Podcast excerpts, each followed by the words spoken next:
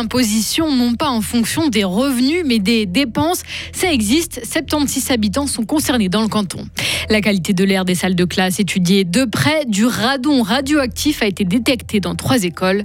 Et puis on vous dira qui est Evie Aleman, première femme socialiste à se lancer dans la course au Conseil fédéral. Des nuages, du brouillard même par endroits ce matin et puis du soleil cet après-midi, maximum 12 degrés. Jeudi 10 novembre 2022, Maël Robert, bonjour. Bonjour. Alors selon nos informations, Maël, 76 personnes bénéficient d'un forfait fiscal dans notre canton. C'est peu par rapport aux autres cantons, 12 fois moins que le canton du Valais ou de Vaud, par exemple, selon les chiffres communiqués par la RTS cette semaine. Ces riches étrangers au bénéfice de ce forfait fiscal sont en fait taxés non pas par rapport à leurs revenus, comme vous et moi, mais par rapport à leur train de vie, à leurs dépenses. Mais alors comment savoir ce qu'un Chinois fortuné, par exemple, dépense dans le monde en un an? On a posé la question à Roland Gudel, responsable des taxations spéciales pour le canton. C'est au contribuable de nous donner des chiffres. Hein. Il doit remplir chaque année aussi une déclaration d'impôt. Et nous, ce qu'on fait, on essaie de plausibiliser ces chiffres qu'ils nous donnent. Est-ce que c'est est-ce que c'est plausible On va quand même faire quelques recherches euh, sur Internet pour voir si on trouve quelque chose sur cette personne-là. On a déjà eu des cas où on a tout à coup vu euh, effectivement que cette personne avait des yachts. Euh, on a après quand même posé la question qu'est-ce qu'il en est? Parce que ça engendre aussi des dépenses. Est-ce qu'ils ont d'autres immeubles à l'étranger qui sont à leur disposition et puis qu'il faut tenir compte? D'un côté, on fait confiance, mais d'un autre côté, on essaie quand même de plausibiliser les chiffres qu'ils nous donnent. Le nombre de personnes imposées comme ça, selon leurs dépenses et non leurs revenus, a diminué dans le canton de Fribourg en raison d'un récent changement de loi. On est passé de 84 forfaits fiscaux en 2012 à 76 aujourd'hui. Une pétition avait déjà été envoyée en septembre pour demander de meilleures correspondances entre la gare et les lignes de bus modifiées 5 et 7. La contestation se poursuit. Un collectif s'est formé dans le quartier de Beaumont pour demander de revenir au tracé initial de ces lignes de bus.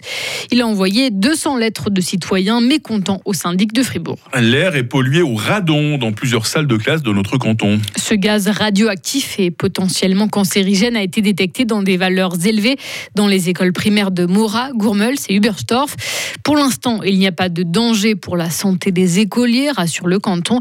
Mais les mesures de la qualité de l'air dans les écoles vont se généraliser, selon Nicolas Ebischer, chimiste et responsable de cette opération de mesure. L'ordonnance fédérale sur la radioprotection a été modifiée en 2018 et cette euh, ordonnance demande en particulier que des mesures du radon soient faites dans toutes les écoles et tous les jardins d'enfants de la Suisse. Donc, euh, dans ce cadre, euh, l'école d'ingénieurs avait un projet de mesurer la qualité de l'air intérieur dans un certain nombre d'écoles, pas seulement le radon, mais également le CO2, d'autres polluants et d'intégrer le radon. Et on a profité de cette étude pour commencer euh, ces mesures, pour avoir déjà de, l'expérience. Mais ce qu'il faut savoir, c'est que toutes les écoles devront mesurer le radon dans un proche avenir. En ce qui concerne les écoles particulières dans les districts euh, du lac et de la Saint-Gine où du radon a été détecté au-dessus des seuils, des mesures supplémentaires vont être réalisées pour voir euh, s'il faut assainir les bâtiments et dans quelle mesure le faire.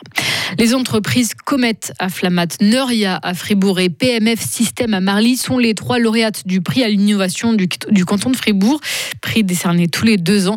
La cérémonie de remise des récompenses s'est tenue hier soir. Les sociétés primées remportent entre 10 et 30 000 francs. Qui pour succéder à Simonetta Sommaruga, Maël Les choses se décantent au sein du PS suisse. Après les désistements, après l'irruption du loup Daniel Jozic dans la bergerie socialiste, la conseillère d'État bernoise Evie Alemann a confirmé son intérêt hier soir. La candidature de cette mère de famille de 44 ans était attendue. Son portrait avec notre correspondant à Berne, Serge Jupin. Evie Alemann a deux enfants de 11 et 7 ans. Elle est un phénomène de la politique. Elle fut en 1998 à 19 ans la plus jeune élue de Suisse dans un grand conseil.